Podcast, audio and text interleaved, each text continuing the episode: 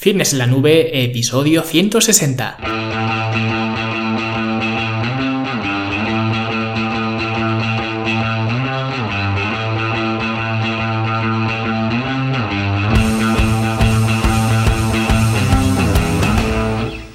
Bienvenidos a todos un viernes más aquí a Fitness en la Nube donde hablamos de fitness, de nutrición, de entrenamiento y cada viernes, cada semana os traigo las técnicas, consejos, estrategias, trucos y como lo queráis llamar para que construyáis un mejor físico y tengáis un estilo de vida más activo y más saludable.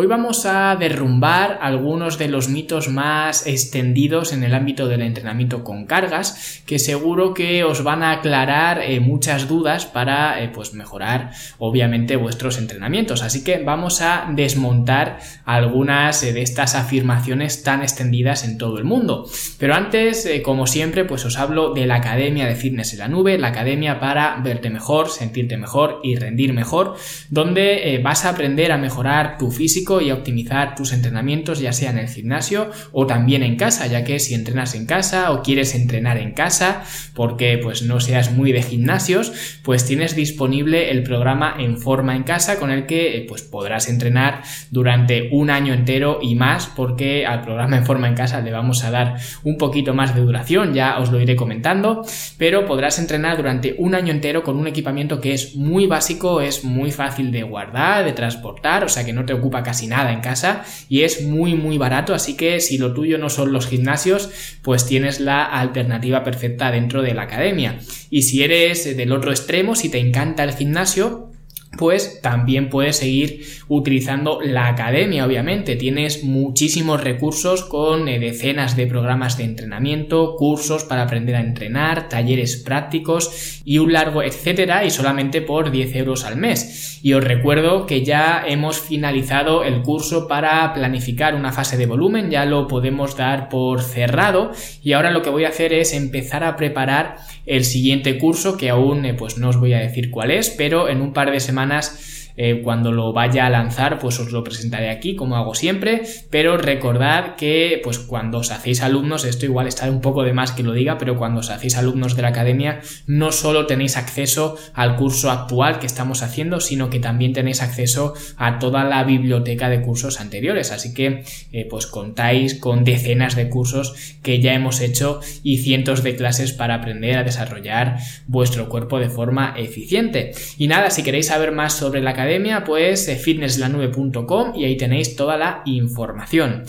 Y ahora sí, vamos a despejar algunos mitos que siempre pues revolotean en torno al, gimnasio y a los entrenamientos. Y esto de despejar mitos eh, me gusta hacerlo de vez en cuando porque aunque ya haya hecho más episodios hablando sobre mitos, que tampoco he hecho tantos, a lo mejor he hecho un par de ellos, pero siempre hay más y más mitos en esta industria y continuamente eh, pues van surgiendo mitos nuevos, ¿no? De hecho, eh, los mitos aparecen más deprisa de la capacidad que tengo yo de grabar podcast, así que de vez en cuando pues es el momento para hablar de algunos de ellos y el primero del que quiero hablar es un mito que seguramente eh, pues todos vosotros conocéis, yo creo que hasta la gente que no ha pisado un gimnasio en la vida ha oído en alguna ocasión hablar de esto y es eh, que cuando entrenamos piernas la rodilla no debe traspasar la puntera del pie.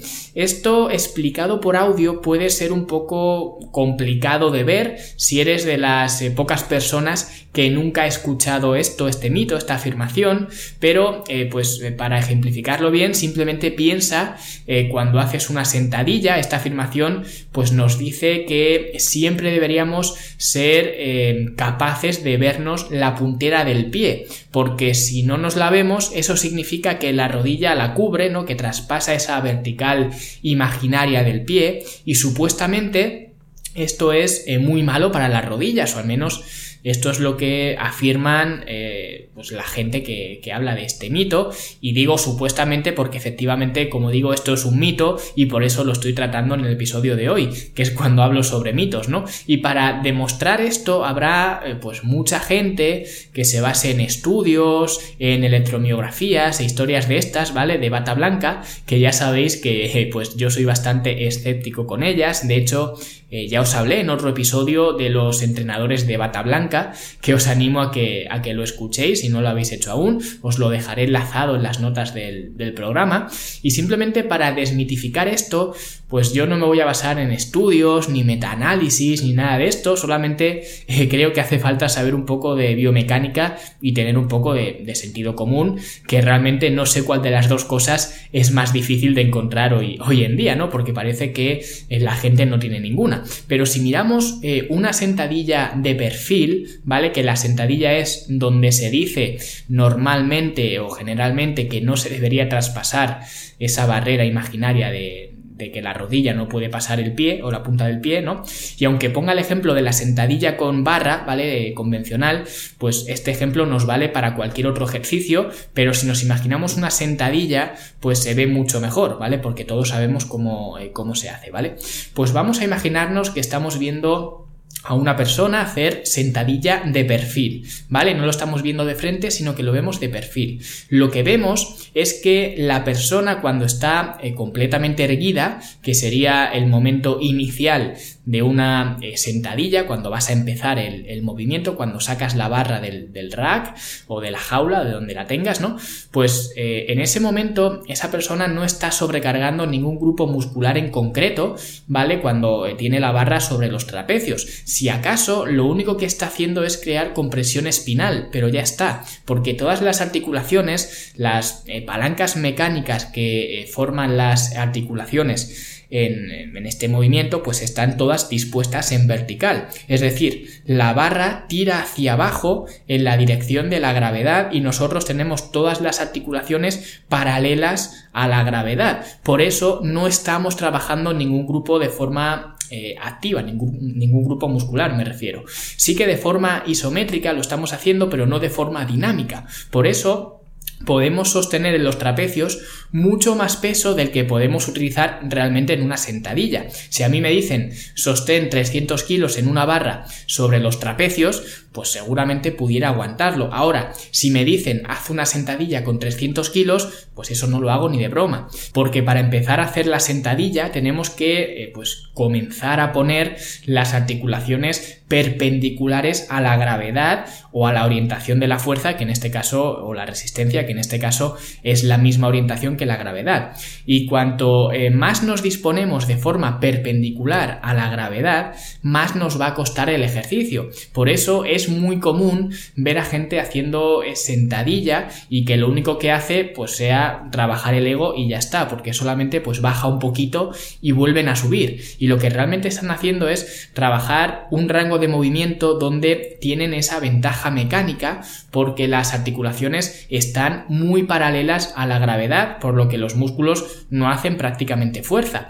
Cuanto eh, más perpendicular te pongas, más fuerza van a tener que hacer eh, los grupos musculares involucrados en esas eh, palancas mecánicas. Entonces, cuando esa persona hace una sentadilla bien hecha, pues fijaos que siempre traspasa ligeramente esa barrera del pie, porque es imposible no hacerlo. Cuando tú estás bajando, estás eh, moviendo el centro de gravedad de tal forma que la resistencia, en este caso la barra, ¿vale? La barra que, tiene los discos, pues va a tener que estar a una distancia media tanto del pie como de la cadera, porque si no fuera así, si no estuviera, digamos, equilibrada más o menos en la mitad, ¿vale? Pues te caerías. Si la barra estuviera muy adelantada, te caerías hacia adelante. Y si la barra estuviera muy retrasada, en cuyo caso sí que ocurriría esto de que la rodilla no traspasara la punta del pie, ¿vale? Pero ¿qué ocurriría también? Pues que te caerías hacia atrás, por lo que no hay forma humana de hacer una sentadilla sin que esto ocurra. Y ahora habrá gente que a lo mejor me dice, no hombre, porque si haces una sentadilla en un multipower, ¿vale? Que es esta eh, máquina eh, guiada, pues eh, pones los pies por delante, la rodilla nunca va a traspasar la punta del pie y no te vas a caer.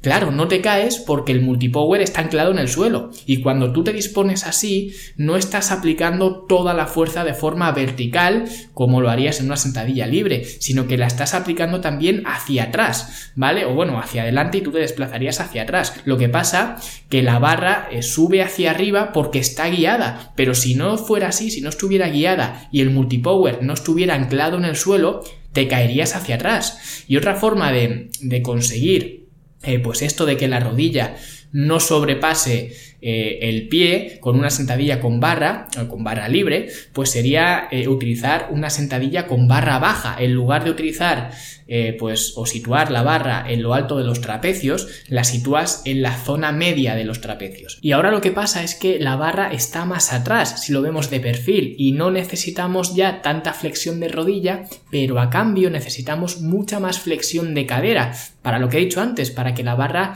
se quede en medio y no nos caigamos ni hacia adelante ni hacia atrás. Entonces, lo que tenemos que hacer es una flexión de cadera mucho mayor para compensar este movimiento involucrando mucho más, lógicamente, a la cadena posterior.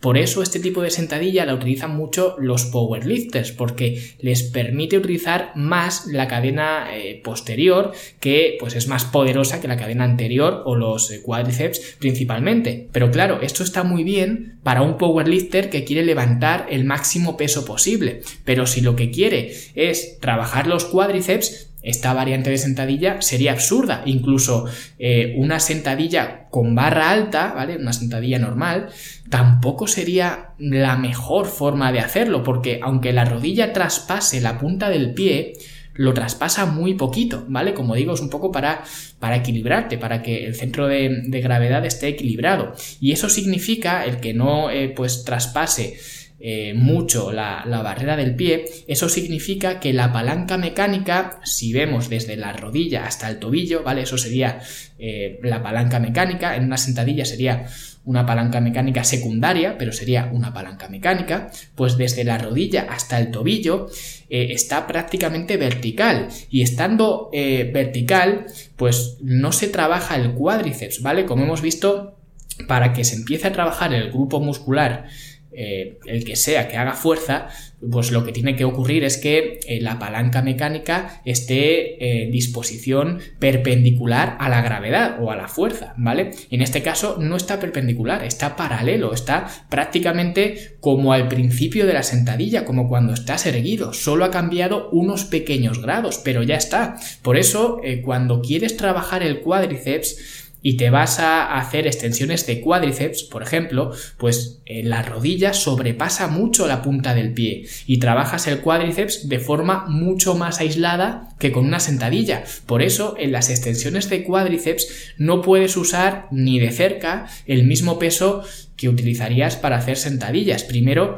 porque estás aislando al cuádriceps solamente, eh, estás quitándole trabajo pues al femoral, al glúteo, a la cadena eh, posterior en general, erectores espinales, eh, que estás quitando trabajo isométrico de abdomen, ¿no? O sea, que estás aislando el cuádriceps y segundo, porque lo estás trabajando no solamente de forma aislada, sino en su rango completo de movimiento. Por lo que decir que la rodilla no debe traspasar el pie es eh, pues como decirte que no entrenes el cuádriceps, porque el cuádriceps flexiona y extiende la rodilla, por lo que no hay otra forma de tener un rango completo de movimiento que hacer esto de que la rodilla traspase el pie. Si no haces esto es que no estás trabajando el cuádriceps en su rango completo de movimiento. Y si quieres hacer esto y que la rodilla no sobrepase el pie, ¿vale? Si eres eh, pues un poco paranoico y no te fías de lo que estoy diciendo, pues adelante, no lo hagas. Pero entonces no pienses que estás trabajando los cuádriceps al menos en su rango completo de, de movimiento, porque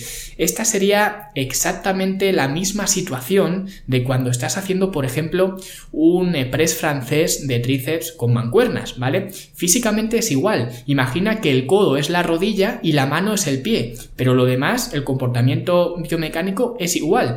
Pues imagina que te digo que no puedes sobrepasar con la mano la línea horizontal que marcaría el codo, ¿vale? Entonces, solo podrías trabajar el tríceps en un cuarto eh, de su recorrido o quizás menos, ¿vale? Y eso no se le ocurre decirlo a nadie. Todos vemos normal que la mano pueda llegar hasta el hombro, ¿vale? Y eso no significa que se esté comprometiendo la salud articular de los codos, ni mucho menos, ¿vale? Pues con la sentadilla ocurre igual. Además, si sigues pensando que esto es algo lesivo y que es antinatural, pues solamente tienes que ver a cualquier persona bajando escaleras, ¿vale? Cualquier persona que baje o suba eh, escaleras va a sobrepasar la rodilla por encima de la punta del pie. Lo que pasa que no nos paramos a, fijarnos en estos detalles, pero ocurre así eh, en cualquier escalera que, vayáis a subir o vayáis a bajar. Entonces, si esto fuera cierto, ¿vale? Si no se, eh, pues debería hacer esto,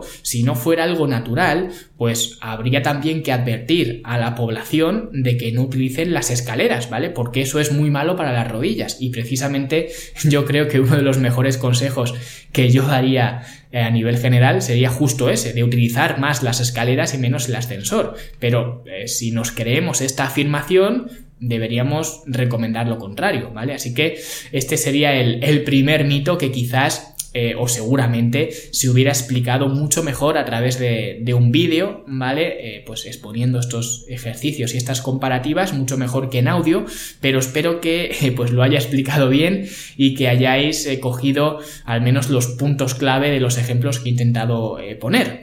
Y el siguiente mito es un mito que la verdad hasta hace poco nunca me he parado a pensar que existe, pero resulta que sí que existe y además que hace mucho daño porque es el mito de pensar que necesitamos ir al gimnasio todos los días. Y os puede sonar algo ridículo, y ya digo que a mí me sonaba ridículo al principio también, pero hay gente que piensa así. Hay gente que piensa que ir al gimnasio, como el gimnasio abre todos los días, pues eso significa que necesitan ir al gimnasio todos los días. ¿Qué pasa? Cuando fallan un día, ya piensan eh, pues que han echado por, por tierra eh, toda la semana y se toman ya la semana libre. A lo mejor pues no vas el lunes porque te ha ocurrido cualquier cosa, no has podido ir al gimnasio el lunes y ya el lunes por la noche cuando haces balance del día dices, uff, qué mal que no he ido ya al gimnasio, ya he empezado mal la semana y eh, bueno, ya la he hecho a perder, ¿no? A ver si me pongo ya en serio el lunes que viene. Y eso es totalmente absurdo y creedme que hay mucha gente que hace esto, ¿vale? Y yo pensaba que no, pero resulta que sí. Y es una de las razones de que la gente se desmotive tanto eh, con el gimnasio, porque creen que la cantidad de sacrificio para mejorar su físico tiene que ser titánica y no me malinterpretéis tampoco, tiene que haber sacrificio, lógicamente, pero para mantener un buen físico, estar saludable, estar activo, estar, eh, pues, eh, no sé, con una buena condición física, sin aspiraciones competitivas, lógicamente, ni nada de esto, con ir tres días por semana al gimnasio es suficiente, o más que suficiente, yo diría, pero la gente piensa que tiene que ir seis días por semana y así pasa, que duran un mes, y yo prefiero que me aguantes un año entero entrenando tres días por semana a que me aguantes un mes entrenando seis. Y no es que yo lo prefiera, es que vas a obtener muchos mejores resultados si actúas de esta manera. Por lo que este sería otro mito que, quería comentar. Y el siguiente mito viene eh, pues muy de la mano de este último, que es el de pensar que el entrenamiento, sea el que sea la modalidad, ya sea pesa, sea spinning, sea zumba, sea pilates o sea lo que sea, pensar que el entrenamiento quema muchas calorías. Por eso la gente quiere ir mucho al gimnasio porque siente que así pues quema muchas calorías, pero no es así. De hecho, eh, ya lo hablábamos en otro episodio eh, donde os comenté en un estudio eh, pues que se le hizo a la gente que iba a clase de body pump, donde pues se le preguntaba cuántas calorías creían haber gastado durante la clase y de media sobreestimaron el gasto calórico en un sesenta y tantos por ciento. No recuerdo ahora mismo la, la, cifra exacta, os lo pondré en las notas del programa, pero dado el esfuerzo percibido, el cansancio que tenían, ellos relacionaban ese cansancio con un consumo energético mucho mayor del, del real. Y si la gente supiera esto, ocurrirían varias cosas. La primera es que las clases colectivas estarían vacías o al menos estarían llenas de gente eh, a la que le gustara hacer esa clase colectiva en concreto, cosa que para mí sería lo ideal. Pero lo que ocurre es que las clases están llenas de gente que va allí por el mero hecho de pensar que van a quemar muchas calorías de hecho, los gimnasios son los primeros que se aprovechan de esto constantemente. Además, el otro día precisamente vi una publicidad de un gimnasio que hacía eh, Cardiobox, que más o menos es pegarle al aire, ¿no? Que se ve que se ha puesto de moda ahora este, este tipo de clases, ¿no? Y afirmaba que con su método, con sus clases, podrías quemar hasta, eh, pues no recuerdo bien, creo que eran mil calorías o algo así, algo desproporcionado, cosas que yo sé que son absurdas y que creo que todo el mundo debería saberlo, pero no es así. La gente ve eso, ve esa publicidad y en lugar de pensar, madre mía, menuda estafa, lo que piensan es, madre mía, qué, qué invento, ¿no? Qué gran invento. Vamos a apuntarnos y nos ponemos como la que sale en el cartel del anuncio. Y no estoy diciendo que no se deba de hacer publicidad de clases colectivas ni nada de esto. Estoy diciendo que tu mensaje publicitario, si es que eres el dueño de un centro o un entrenador o lo que sea, no debería ser nunca la cantidad de calorías que van a gastar tus clientes, porque no es cierto, ¿vale? A no ser que quieras decir, ven a mi clase y gasta 200 calorías en una hora, ¿vale? Que seguramente sea mucho más exacto que la exageración que vi en el, en el cartel el otro día. Así que eh, lo que digo siempre, al gimnasio se va a construir y nunca a destruir.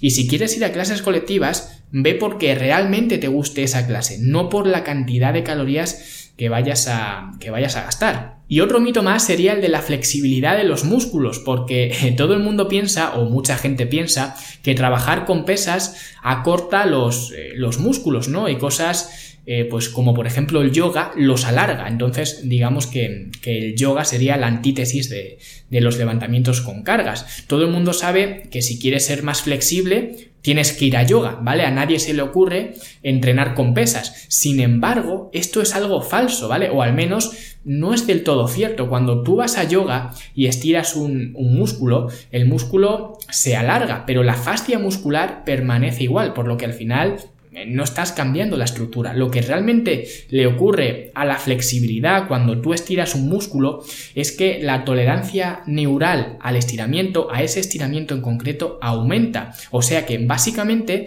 le estás enseñando a tu sistema nervioso que está bien relajar los músculos un poco más cuando estás estirando. Por eso progresas, por eso crees que tu eh, flexibilidad eh, aumentas y por eso crees eh, que tus músculos son más flexibles. Pero no es así, son adaptaciones principalmente neurales y muchas de estas adaptaciones neurales son simplemente un aumento de la tolerancia al dolor. Al final vas tolerando más eh, más dolor, digamos, y cada vez pues puedes estirar más con menos dolor. Sin embargo, el entrenamiento con pesas sí que causa adaptaciones a nivel de estructura muscular. Y a lo mejor eh, puede haber alguien que dice, hombre, pero la gente del yoga son muy flexibles, se meten la cabeza entre las piernas, se hacen eh, pues cosas que un culturista, por ejemplo, no vemos capaz de hacer. Y eso es cierto, pero no porque tengan necesariamente músculos más flexibles, sino porque entrenan esas posturas, eh, esas esas acciones a diario y el cuerpo se adapta a las demandas que tú le exiges. Es el principio SAID, S-A-I-D, que es Specific Adaptation to Impose Demands. Por eso el de yoga te hace posturas casi imposibles y el culturista te hace un peso muerto rumano trabajando al 100% los femorales y si ese mismo ejercicio lo va a hacer una persona que haga yoga que no ha trabajado nunca el ejercicio pues va a parecer un, invertebrado no porque cada uno entrena para una cosa pero decir que el de yoga es más flexible que el culturista eso sería un error vale sería como decir eh, por ejemplo, que porque alguien sea capaz de levantar más peso que otra persona en el press de banca, esa persona es más fuerte que la otra. No, eso sería falso. Esa persona será más fuerte en el press de banca, pero ya está. Por lo que eh, de una capacidad física determinada no se pueden extraer conclusiones generales, porque cada uno entrena para unas habilidades concretas. Así que no volváis a pensar que el yoga es bueno para la flexibilidad y el entrenamiento con cargas no lo es, porque cada uno es una disciplina distinta y seguramente además si tuviera que decantarme por eh, una objetivamente, dado que la única que puede cambiar la estructura muscular y realmente hacer los músculos más largos es el entrenamiento con cargas, eh, trabajando por supuesto en un, gran, en un rango completo de, movimiento, ¿vale? Acordaos del mito número uno que hemos hablado del trabajo de los, de los cuádriceps, pues teniendo en cuenta esto, si yo buscara flexibilidad en los músculos, me iría antes a entrenar con cargas que a yoga. Y ojo, no estoy diciendo que el yoga sea malo ni nada de esto, al contrario, me parece quizás el complemento ideal o al menos un complemento muy bueno para las pesas, pero no como para atribuirle algo eh, de lo que no es cierto, ¿vale?